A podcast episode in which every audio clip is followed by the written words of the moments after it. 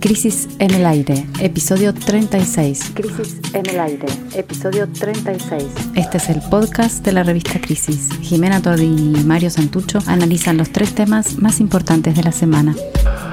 Vacuna Gate, un cohete a la vacuna que no es para todos. La hiperinmobiliaria. Los alquileres están por las nubes y los propietarios se quejan. Los tribunales de la grieta. Luego de la dura condena a Lázaro Báez, larga vida al Laurfer. Bienvenidos al podcast de la revista Crisis. El primer tema de esta semana, no podría ser de otro modo, es el llamado Vacuna Gate. La gota que inició la avalancha es conocida. El viernes 19 de febrero, el periodista Horacio Berbisky, cercano al actual oficialismo y en ese momento también presidente de una organización de derechos humanos, el CELS, contó que se había vacunado a través de una gestión con un amigo, Ginés González García. Esta confesión inició una crisis política sin final a la vista que no deja de supurar. A la noticia del vacunatorio VIP le sucedió la renuncia de González García por pedido del presidente Alberto Fernández, la designación de Carla Bisotti como ministra, la publicación, de una lista de 70 personas, en su mayoría varones, que fueron vacunadas alterando el orden del Plan Nacional, una masiva crítica popular a este sistema de privilegios y la pregunta sobre qué nos queda aún por saber al respecto. Y la pregunta todavía sobre qué nos queda por saber al respecto de este sistema de vacunación para privilegiados. Para hoy, sábado 27 de febrero a las 17, la oposición, encabezada sobre todo por Patricia Bullrich y por Elisa Carrió, convocó a un banderazo, esta vez no en el obelisco, sino frente a la Casa Rosada. Los primeros flyers de ese llamamiento que empezaron a circular en la semana pedían un que se vayan todos, pero veremos cuál es la tónica que finalmente predomina hoy a la tarde. El hecho que, que tiene varios días eh, de, desarrollo, que, sigue estando ahí como una especie de espina clavada tanto en, el gobierno nacional como en muchos de nosotros que, bueno, que quedamos un poco conmovidos ¿no? con el desenlace, por ejemplo, del ministro de Salud, como decías, Ginés González García, que tuvo que renunciar un poco por la puerta de atrás, ¿no? después de una gestión que, muchos eh, consideran que fue bastante como se dice hoy, proactiva, digamos, en, términos de la, pandemia, pero que a su vez tiene una larga trayectoria, ¿no? Como sanitarista y en el peronismo. Y también conmovidos con, con, el suceso que fue iniciado por Horacio Berbisky eh, y que después de un proceso también de debate y demás, eh, eh, terminó con la salida del de la presidencia de, un organismo de derechos humanos con mucha trayectoria también, que es el CELS, y bueno, y lo que significa eh, el hecho de que Horacio Berbisky haya quedado ¿no? en esta situación también, un poco eh, en las postrimerías de su carrera, ¿no? una especie de referente moral eh, de los sectores populares y demás, y bueno, esto va a tener efectos, digamos, y, vamos a seguir pensándolo y vamos a seguir detectando cuáles, cuáles serían, porque la reacción general ¿no? fue obviamente de rechazo eh, a, este, a este sistema de privilegios, digamos, sobre todo teniendo en cuenta que la pandemia ya se llevó más de 50.000 muertos y que estar corriendo para ver quién se vacuna primero es un tema. Si nos alejamos un poco de, la situación puntual que, que, es, bueno, estalló eh, y generó este vacuna gate, habría algunas cuestiones más quizás estructurales, más, más de fondo, que vamos a seguir también siguiendo de cerca y que van a ser claves, digamos, ¿no? y que tienen que ver con la campaña de vacunación, porque también hay que decir que esto se da en el marco de, una situación en la cual las vacunas no llegaron en los tiempos anunciados por el gobierno, ¿no? Había, viene, viene habiendo un retraso del plan de vacunación. En diciembre de 2020, eh, el presidente Alberto Fernández había dicho que en febrero de este año ya iban a haber 10 millones de argentinos argentinas inmunizados eh, y hasta ahora al país, hasta el día de, ayer, eh, habían llegado 2 millones de vacunas ¿no? y habían distribuidas 1.700.000. Eh, esto quiere decir que va más lento de, de, lo que se esperaba o de lo que se anunció, quizás apresuradamente. Mucha gente dice que este tipo de anuncios en, en estas cuestiones no siempre hay que ir más por detrás, más eh, pesimistas de lo, de lo, que realmente uno puede esperar. Y además, está el otro, el otro debate, que es que la campaña de vacunación también está siendo, por lo menos, desordenada, diría, ¿no? No solo a nivel nacional, sino también en la gestión que están llevando adelante varias de las provincias, por ejemplo, en este caso la ciudad de Buenos Aires, donde eh, las vacunas hoy por hoy están disponibles solo para los mayores de 80, ¿no? Y el gobierno, sin embargo, repartió dosis, el gobierno de la ciudad de Buenos Aires, entre las empresas privadas de salud para que las administren a sus afiliados eh, y no para que funcionen como vacunatorios para todos y todas, ¿no? Eh, en ese sentido, como una especie de réplica, ¿no? del privilegio que vimos en ese vacunagate que mencionábamos antes, en la ciudad de Buenos Aires no sería tanto para los amigos, sino para las empresas. Es, también los criterios de, privilegios que se manejan a un lado y al otro ¿no? de, la discusión política. Si te parece, escuchemos a nuestra especialista en el, tema, que es Susana Echegoyen, doctora, eh, y que nos contó cómo está viendo ella. Ella eh, conoce mucho el tema, viene siguiéndolo desde el principio, eh, y ella nos contó, le pedimos que nos contara cómo está viendo todo este asunto de la campaña de vacunación. Respecto a la campaña de vacunación, lo primero que quiero decir es que no tengo datos fehacientes. Estoy cansada de escuchar mentiras, entonces no confío en las cifras.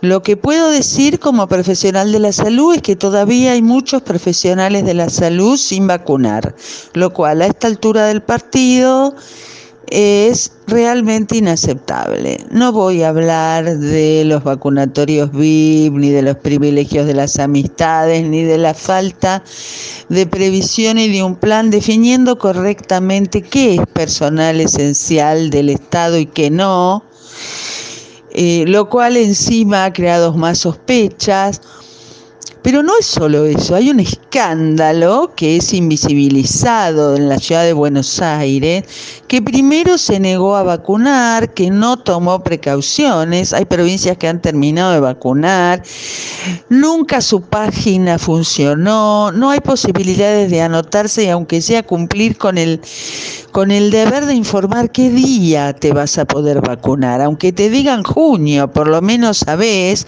haciendo entrar a los profesionales eh, independientes por lo menos en mi caso tres veces de manera inútil, jamás pude entrar, se acababan los turnos a los dos segundos, una cosa que no podía ser cierta, desaparecían las vacunas, que si bien llegaron con dificultad, no puede ser que el número de vacunas que llegó a haya hecho esto, tan poca gente vacunada, el caos de las caídas de la página, el destrato a los mayores, no se entienden los criterios sanitarios que están usando, cuáles son las prioridades, eh, y vuelven a, las clases los maestros y todavía no se vacunan.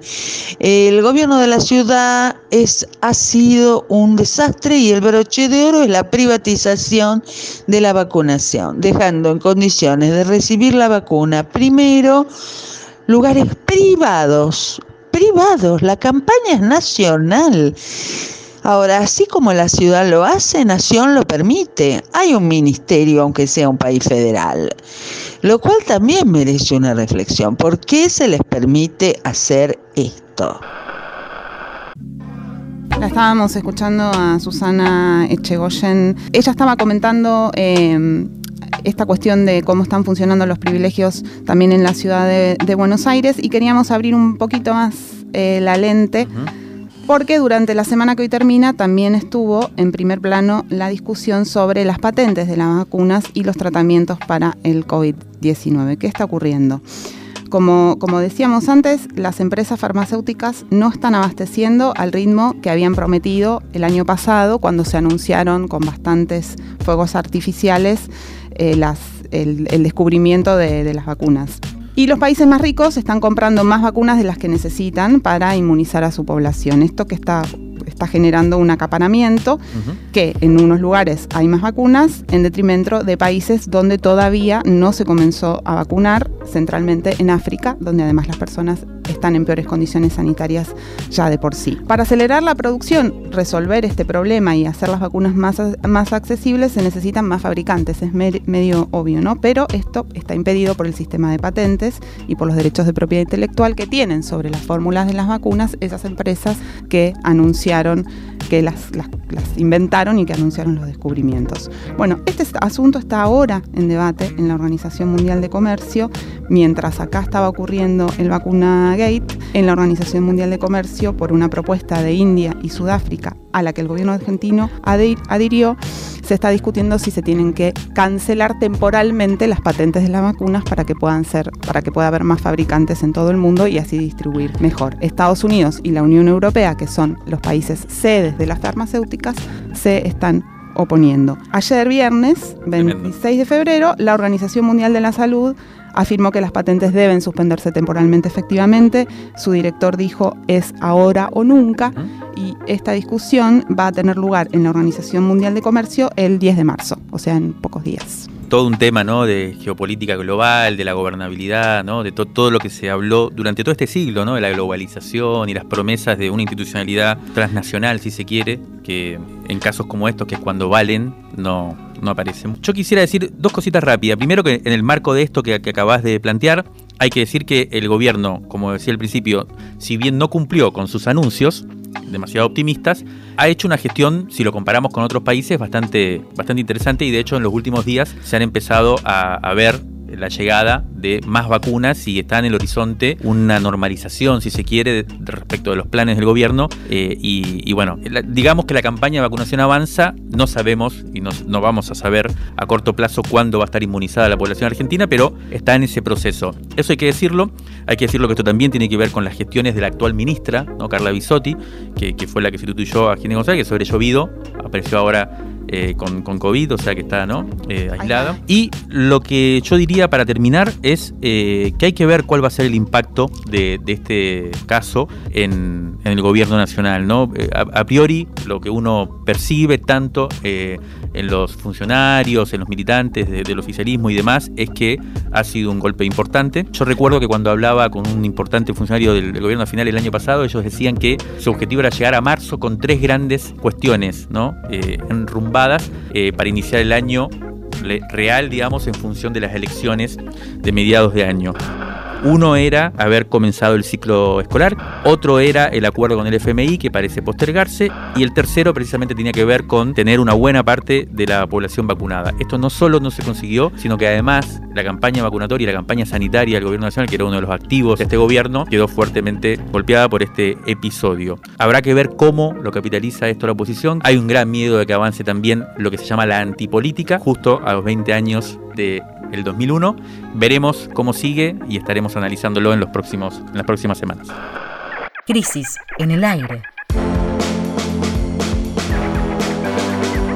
Análisis político en movimiento para tirar del hilo de la coyuntura. Crisis en el aire. De la tinta a la conversación.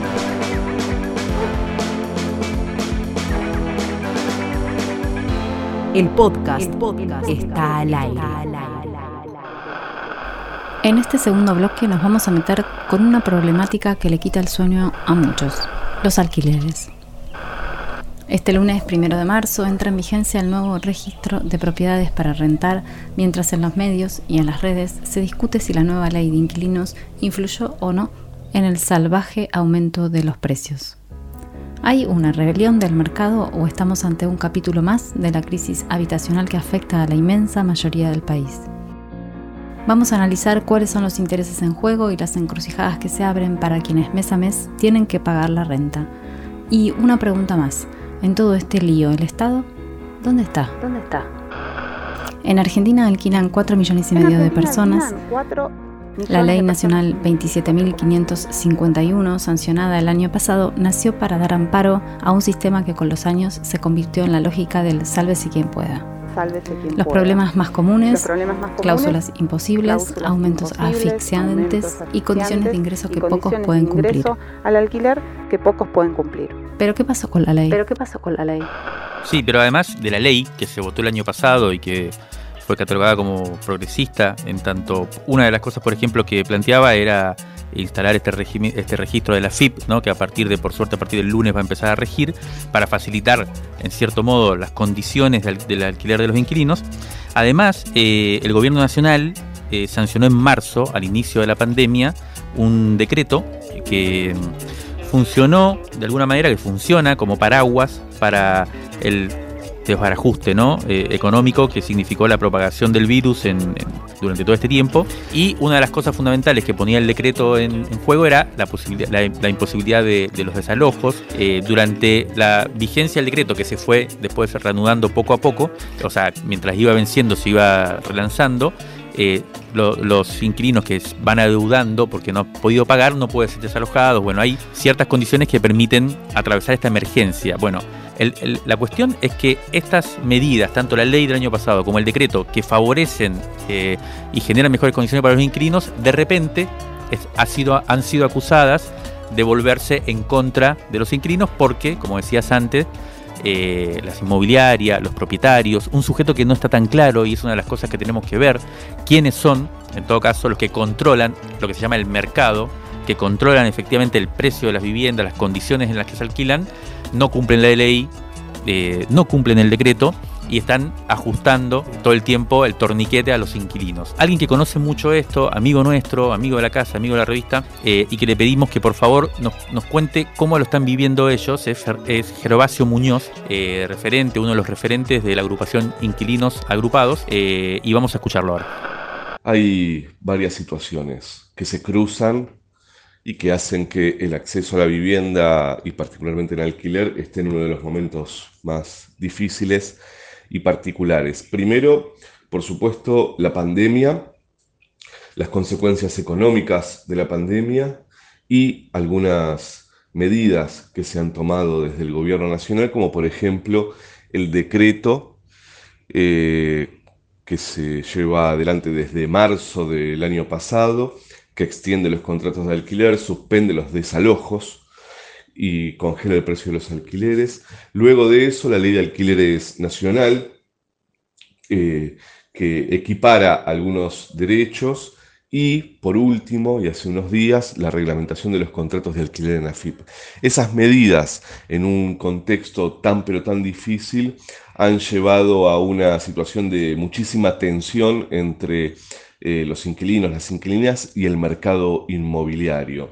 Se suma que el gobierno nacional toma estas medidas pero no las defiende, no las controla, no las lleva a la práctica. Entonces queda eh, una situación en donde el mercado inmobiliario reacciona frente a las medidas, reacciona de forma violenta, aumentando precios, imponiendo condiciones cada vez más excluyentes, discriminatorias, y quedamos entonces los inquilinos y las inquilinas en un estado de eh, conflictividad con el mercado inmobiliario en donde no participa el Estado.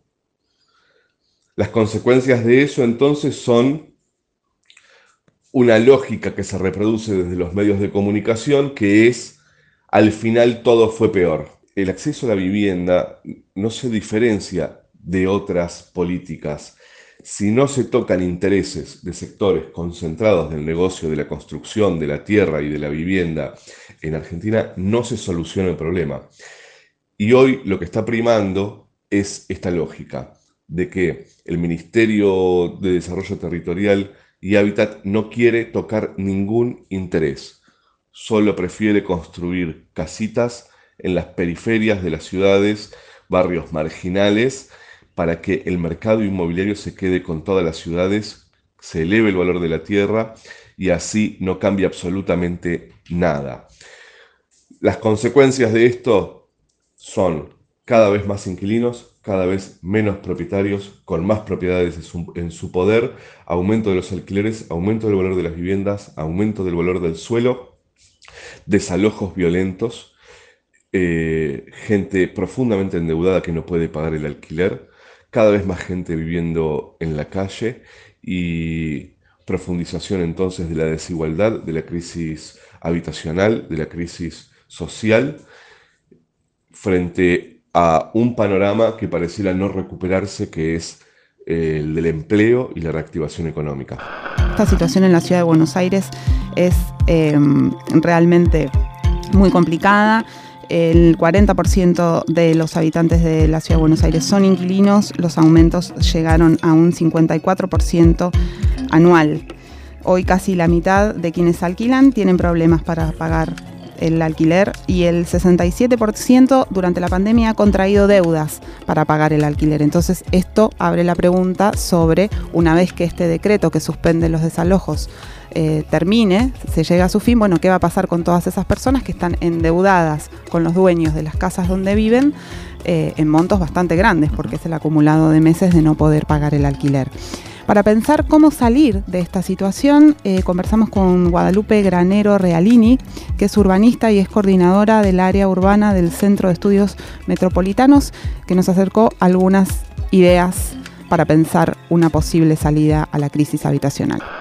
Cuando vemos qué es lo que pasa con inquilinos que no llegan a fin de mes, que tienen que enfrentar aumentos que no guardan criterios con, sus ingresos, cuando vemos inminencias de desalojo por falta de pago y también cuando escuchamos a propietarios que se manifiestan porque no sacan la suficiente renta o la renta que esperan en función de la inversión que han hecho, muchas veces después de muchos años de ahorro para poder tener un ingreso extra eh, en algún momento de su vida. Creo que cuando vemos todos esos problemas lo que estamos viendo es el síntoma, la consecuencia, la expresión final de algo que en realidad está pasando en un nivel más estructural con la vivienda. Y la gran pregunta que nos tenemos que hacer es cómo hacemos para que la vivienda y el precio de la vivienda sobre todo vuelva a estar en función de las capacidades de pago de las familias, sea a través del alquiler, pero también a través de la compra. Es decir, cómo volvemos a, una situación en la cual el acceso a la vivienda está en relación a los ingresos de los hogares. Porque lo que tenemos que pensar es cómo sacamos a, la vivienda de un circuito que tiene que ver con una lógica económica, sea porque eh, en la pequeña escala Em, permite la supervivencia de las familias o porque en la gran escala la vivienda termina siendo un vehículo de especulación. Digo, en todo ese arco enorme, la vivienda siempre está pensada como una mercancía antes de estar pensada como un derecho humano que tiene que ver con poder acceder a un techo. Esas preguntas que parecen de un nivel de abstracción eh, exacerbado, y, que parecen en algún punto poco operativas, son las que necesitamos hacer mientras nos ocupamos también de la urgencia. Entonces, creo que cuando estamos eh, en las situaciones críticas por ejemplo, en el contexto actual, debido a una crisis económica a la cual se le superpuso la crisis sanitaria y los efectos, las externalidades económicas que tuvo también esa crisis sanitaria, que se sumaron a, la situación previa, por supuesto que el control de precios, que el freno a los desalojos, son medidas que pueden ayudar a mitigar y que inclusive podría pensarse que la salida de esas medidas sea progresiva, de manera tal que de un día para el otro no se levanten las restricciones y estallen los precios o estallen los procesos de desalojo. Inclusive uno podría pensar una salida programada para ir eh, conteniendo los, posibles problemas que surjan entre inquilinos y propietarios. Las medidas más relevantes quizás en este momento para la política de vivienda tienen que ver con generar alternativas de inversión, sea para las pequeñas familias o sea para los grandes este, desarrolladores inmobiliarios. Es tratar de que haya opciones para los procesos de inversión y especulación financiera que no involucren a la vivienda. Bueno, cerremos con tres cuestiones mínimas este, este bloque y con alguna, si se quiere, disonancia con lo planteado por Guadalupe Granero, porque yo creo que en primer punto, el caso de la vivienda, si lo tomamos en serio, eh, y lo que estamos viendo que está sucediendo, es el típico caso de que la vuelta a la normalidad es mejor que no volvamos a la normalidad en este caso, ¿no? Como decías vos. Sostener la excepción. Exactamente. O sea, acá eh, es claro que volver a la normalidad es, va a ser un infierno para la mayoría de los inquilinos e inquilinas, con lo cual, si no se modifica algo de fondo, esa vuelta a la normalidad va a ser la vuelta al peor de los mundos posibles. Segundo punto, la gente más interesante que yo escucho hablar de esto, lo que dice es que no se soluciona construyendo más viviendas, que es el, el viste, el, como el latiguillo. Como construir más cárceles. por ejemplo, construir más viviendas si no se modifica de vuelta esa lógica estructural que regula a la vivienda, que es el mercado inmobiliario, que es injusto de por sí, lo que termina haciendo es valorizando más la propiedad, eh, acumulando más el problema. El ejemplo claro es la ciudad de Buenos Aires, que hace no sé cuántos 100 años tiene la misma cantidad de personas, cada vez se construye más y cada vez la vivienda es más cara y más inaccesible. Entonces, esto yo creo que se puede extender a casi todo el país y, y me parece que el Ministerio de Desarrollo Territorial y Hábitat va a seguir construyendo y su plan es la obra pública y vamos hacia ahí yo creo que no va a modificar de fondo, aunque está muy bien, por supuesto, que se construya más vivienda, el problema este va a subsistir. Y en el fondo, y es algo que nos liga con la marcha de hoy del 27F que decíamos en el primer bloque, es que hay algo que es como el corazón, si se quiere, el problema político hoy, que es la propiedad privada, ¿no? que es como el principal derecho, evidentemente, en la Argentina y que se impone a los demás derechos, por ejemplo, el de la vivienda. ¿Qué se hace para regular esa especie de ¿no? Eh, ¿Cómo se puede decir? Esa especie de reinado absoluto de la propiedad privada como valor fundamental de la sociedad. Yo creo que si no pensamos eso en serio, va a ser difícil. Crisis en el aire. Crisis Crisis. Crisis en el aire. Revista Sonora Transmedial. Revista Sonora Transmedial. Válvulas de papel, aire, podcast, y transmisor. El aire está en crisis. Revistacrisis.com.ar Rescate emotivo. Un diamante impreso en una crisis. 1973-2020. Crisis 21. Enero de 1975. El carismático guitarrista Oscar Alemán recorre su intensa vida y relata cómo fue que pasó de bailar malambo de niño en su Chaco natal a transformarse en uno de los máximos referentes del jazz en la Argentina. La baguala es una reminiscencia del blues. Es el lamento del hombre sufrido, del hombre que siempre fue aplastado por el pie del blanco. El negro hizo el blues sin letra porque el blues es un tarareo. Se quejaba a Dios. Él pedía justicia que no tenía y que no tiene hasta hoy. Y el indio también pide eso. Yo he tocado blues que han durado 15 minutos, tocando y cantando yo solo, porque me van haciendo cosas de adentro, cosas que yo también le digo a Dios y que no se pueden traducir. No hay letra para eso. Ahí yo digo todo.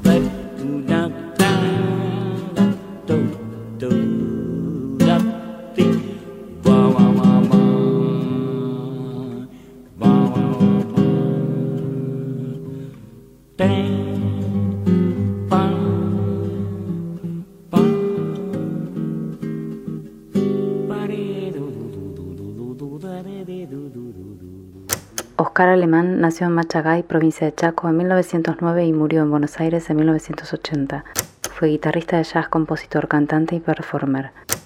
Alemán también fue boxeador aficionado, peso gallo. Cuando era joven se embarcó hacia España con un bailarín negro llamado Harry Fleming.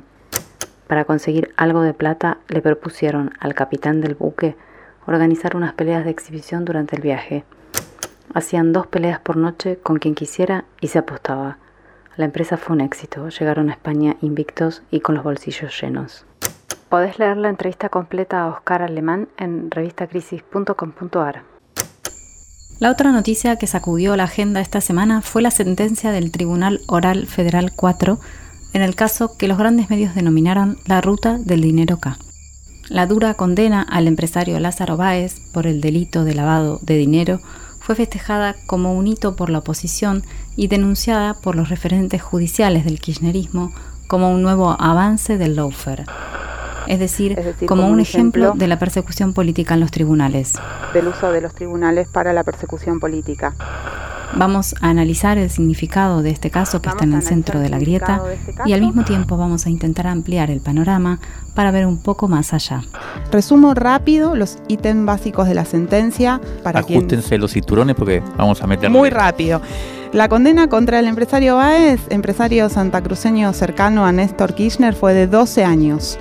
Sus allegados consideran que es una exageración esto. También fueron sentenciados sus dos hijos, Martín y Leandro Báez, a 9 y 5 años cada uno, y sus dos hijas, Melissa y Luciana, a 3 años cada una. También fueron condenados a 5 años de prisión los tres financistas que están involucrados en el armado de las tramoyas financieras que ahora vamos a tratar de explicar, que son el famosísimo Leandro Fariña, Federico Láscar y Fabián Rossi. El contador de Báez, Daniel Pérez Gadín, y su abogado Jorge Chueco también fueron condenados. El delito que quedó demostrado fue el lavado de activos agravados. Agravado, es decir, que Baez fugó dinero a través de cuentas en paraísos fiscales para evadir impuestos que tendría que haber pagado en el país. Le pedimos al profesor de Derecho Penal Maximiliano Rusconi, que es abogado también de Julio Devido en la causa por la obra pública en Santa Cruz, que nos cuente cuáles son sus cuestionamientos a esta decisión del Tribunal Federal 4 yo sigo pensando que mm, todo, en gran medida, todo el sistema de persecución penal hacia esa familia ha estado tenido de lo que hemos denominado el lawfare, ¿no? Se, ha, construido en Lázaro Báez eh, una figura de enemigo público número uno y se ha realizado cualquier desastre, desde su propia detención, que no cabe duda que ha sido ilícita, no había una sola razón para dictar esa prisión preventiva. Y ahora todo culmina eh, como era previsible, porque claro, si alguien llega a juicio eh, con tres o más años de prisión preventiva, el propio sistema se siente obligado a justificar esa prisión preventiva con una condena, aunque esta condena no tenga ningún fundamento. Eh, la imputación por lavado de activos a Lázaro Báez es vergonzosa, directamente vergonzosa, porque está claro a esta altura que el, el origen de los fondos que manejó Lázaro Báez ha sido la obra pública, ha sido en el marco de una relación cuando eso sucedió, luego de ser legitimadas por diferentes licitaciones, a través de un, eh, de un sistema absolutamente de manejo del dinero blanco. Eh, yo subrayaría esta palabra archiblanco, digamos, ¿no? Es decir, el Estado no sabe, no sabe pagar de otra forma que no sea a través de una provisión presupuestaria, a través de la adjudicación de una partida presupuestaria, a través de una transferencia bancaria. Eh, todo el sistema es absolutamente blanco. No hay modo de que el origen de determinada cantidad de dinero sea más blanco que proviniendo del Estado. Con lo cual, a partir de eso, eso ya por definición tendría que eh, anular cualquier alternativa de pensar que acá hay un caso de lavado de activos. Todo es un gran desastre. Seguimos, eh, ya sea por razones de autoprotección corporativa, por razones, yo no, sé qué razones fraudulentas influyen en estas decisiones judiciales, pero la verdad es que es un momento muy triste de Argentina, muy triste, y los que tienen una sensación de necesidad de vivir en una república no debían bajar los brazos. Los principales cuestionamientos que, se hacen, en este caso Rusconi, son de dos tipos, ¿no? dos niveles diferentes. En primer lugar, los escándalos procedimentales que eh, en cierto modo deberían motivar la anulación de todo el juicio porque se han violado ampliamente las garantías procesales, en este caso de los procesados, ¿no? Bueno, dijo prisión preventiva, irregular, muchos más, que no, podríamos desarrollar, pero se nos va a hacer muy largo. Y bueno, este es todo un, campo de la discusión. El segundo argumento yo creo que es el más decisivo políticamente y es más complejo, me parece a mí, también de lo que plantea Rusconi, porque, y en cierto modo, yo quiero decir que lo decisivo es porque define hasta dónde va a llegar la onda expansiva de la corrupción. El punto clave tiene que ver con lo que técnicamente se llama el delito precedente, es decir, de dónde viene la que, la guita que se lava. O sea, a Báez lo condenan por lavado de activos. La gran pregunta a distinguir es de dónde viene esa plata que ha sido lavada. Y acá hay una discusión compleja que es a tres puntas, y voy a tratar de transmitir lo mejor posible cuáles son las tres posiciones que están en, en disputa acá. La primera es la que domina el espectro mediático y que es la que empuja a la oposición, según la cual el dinero que lavó Báez viene de la obra pública de Santa Cruz, es decir, que el empresario sería un testaferro beneficiado por los sobreprecios y otra cantidad de mastufias, digamos, cuyo beneficiario final en realidad sería la familia Kirchner. Por eso, la causa desde el vamos se llama la ruta del dinero K. El objetivo de este sector claramente es ir por Cristina Fernández, ¿no? Es un objetivo político claro. El sector opuesto a este, que es claramente, que, obviamente el kirchnerismo, que Maximiliano Rusconi lo, lo representa bien, dice que ese dinero que admiten que fue girado de manera espuria, ¿no? A Panamá primero, después a Suiza, o sea que fue fugado, surge de las ganancias del empresario que fueron realizadas dentro de la ley, ¿no? En el marco de unas licitaciones que, son, que han sido legales, que han sido transparentes, en tanto no se puede aprobar lo contrario. Y entonces por eso dicen, como dijo Rusconi, que ni siquiera hay delito de lavado. O sea que no se lo podría condenar como se hizo por lavado de activos, sino apenas por evasión impositiva, que es otro tema, que ni siquiera es un delito en realidad. Es decir, que si el dinero fugado es lícito, entonces no hay lavado. Porque solo se lava el dinero que es ilegal, habido de manera ilegal. hasta acá la posición parece trabada en esas dos posiciones. Hay una tercera posición y es la que defienden quienes antes, durante y más allá quizás de este debate vienen combatiendo hace mucho eh, contra el lavado de dinero, que no es solo, por supuesto, en este caso lado solo Baez, sino que es una de las estrategias principales del capital contemporáneo para precisamente fugarse de los estados, violar las leyes y atentar en última instancia contra los pueblos. Desde este punto de vista, hay gente que dice que el fallo de Baez tiene ciertos aspectos positivos. Y para entender mejor esto, esta, específicamente tercera posición, le pedimos a Pedro Vizcay que nos explique su interpretación sobre este fallo. ¿no? Vizcay para quien no lo conocen, es un especialista en la materia, trabajó en el Banco Central de la República Argentina, trabajó en la Comisión Nacional de Valores y fue responsable del área de fraudes económicos y bancarios de la PROCELAC, que es la Procuraduría de Criminalidad Económica y Lavado de Activos del Ministerio Público Fiscal. Prestemos atención estos tres minutitos porque está interesante. En el fallo dictado esta semana por el Tribunal Oral Federal número 4, se condenó a Lázaro Báez y a otros consortes de causa por su participación en graves delitos vinculados con el lavado de dinero de importantes sumas monetarias originadas en la evasión tributaria. Además, se ordenó el decomiso de aproximadamente 60 millones de dólares y lo que es más importante aún se dispuso la cancelación de la personería jurídica de sociedades comerciales utilizadas como instrumentos para la comisión de estos delitos. A pesar de que todavía no se conocen los fundamentos de la sentencia, al menos hay algunos puntos que resultan importantes destacar. Por un lado, la sentencia reafirma el principio central en materia de política criminal vinculada con el delito económico, y es que la evasión tributaria configura delito previo en materia de lavado de activos. Mucho se ha discutido sobre este punto a lo largo de los años y una vez más el precedente le da la razón a quienes afirmamos que la empresa y los particulares que evaden impuestos en grandes cantidades de dinero deben ser investigados por el delito de lavado de dinero, porque su actuar disvalioso genera un ahorro fiscal injustificado que requiere ser reinsertado posteriormente en el circuito económico formal a través de maniobras de reciclado de activos. Por otro lado, un segundo punto importante es la, la destacada participación de bancos de importancia global, entidades financieras, casas de cambio, mesas de dinero, que operan clandestinamente, las famosas cuevas, tal como era el funcionamiento de la denominada rosadita.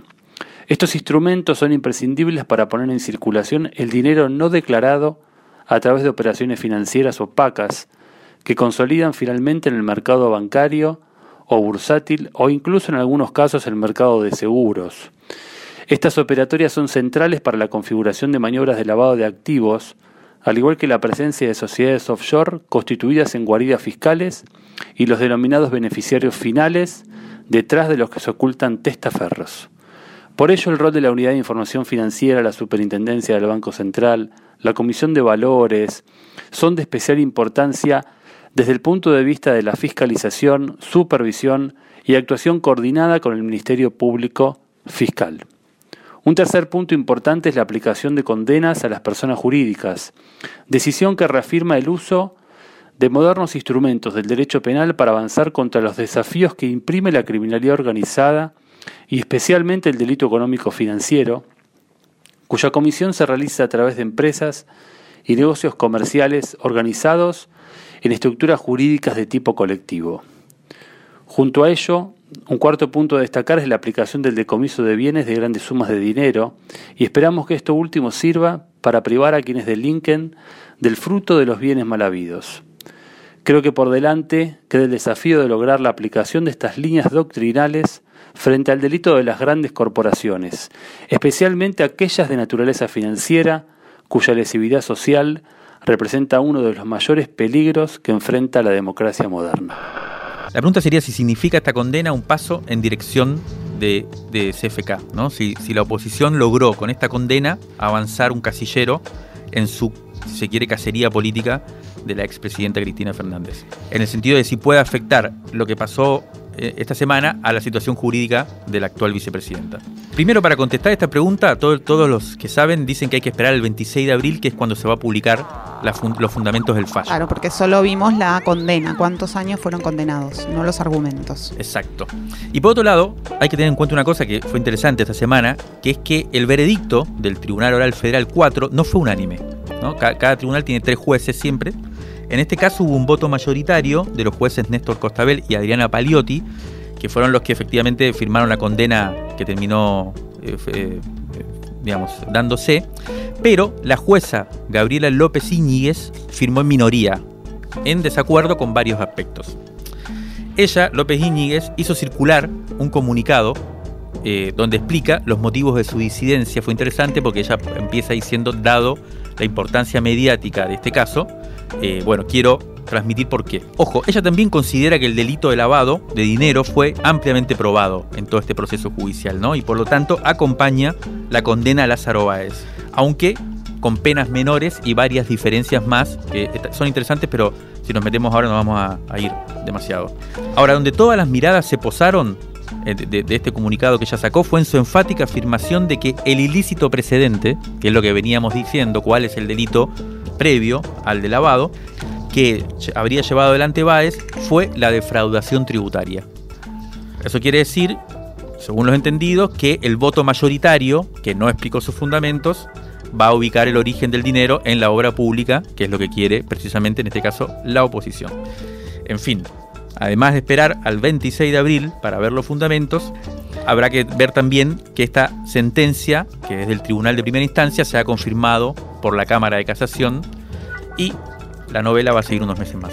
Algunos elementos más para, ubicar este episodio políticamente. En, en, primer lugar, viene pasó algo que es extraño, que es que por primera vez en mucho tiempo la justicia parece poner contra las cuerdas a un gobierno que, digamos, recién empieza. Y esto genera un escenario en el que el enfrentamiento entre ambos poderes, el Poder Judicial y el Poder Ejecutivo, parece seguir intensificándose.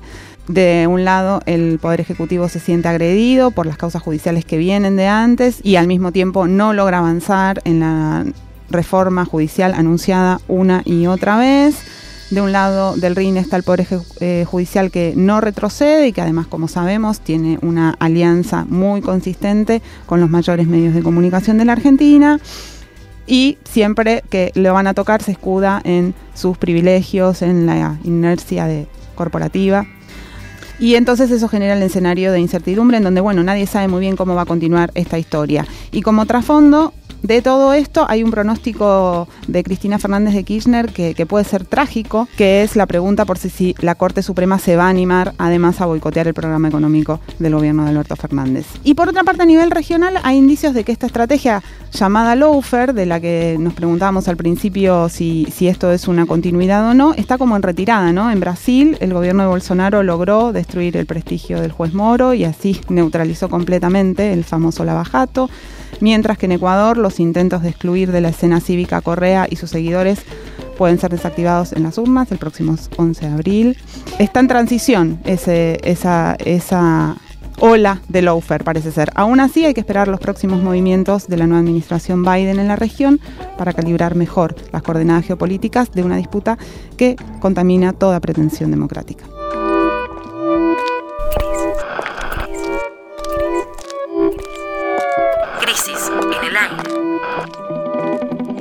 Revista Sonora Transmedial.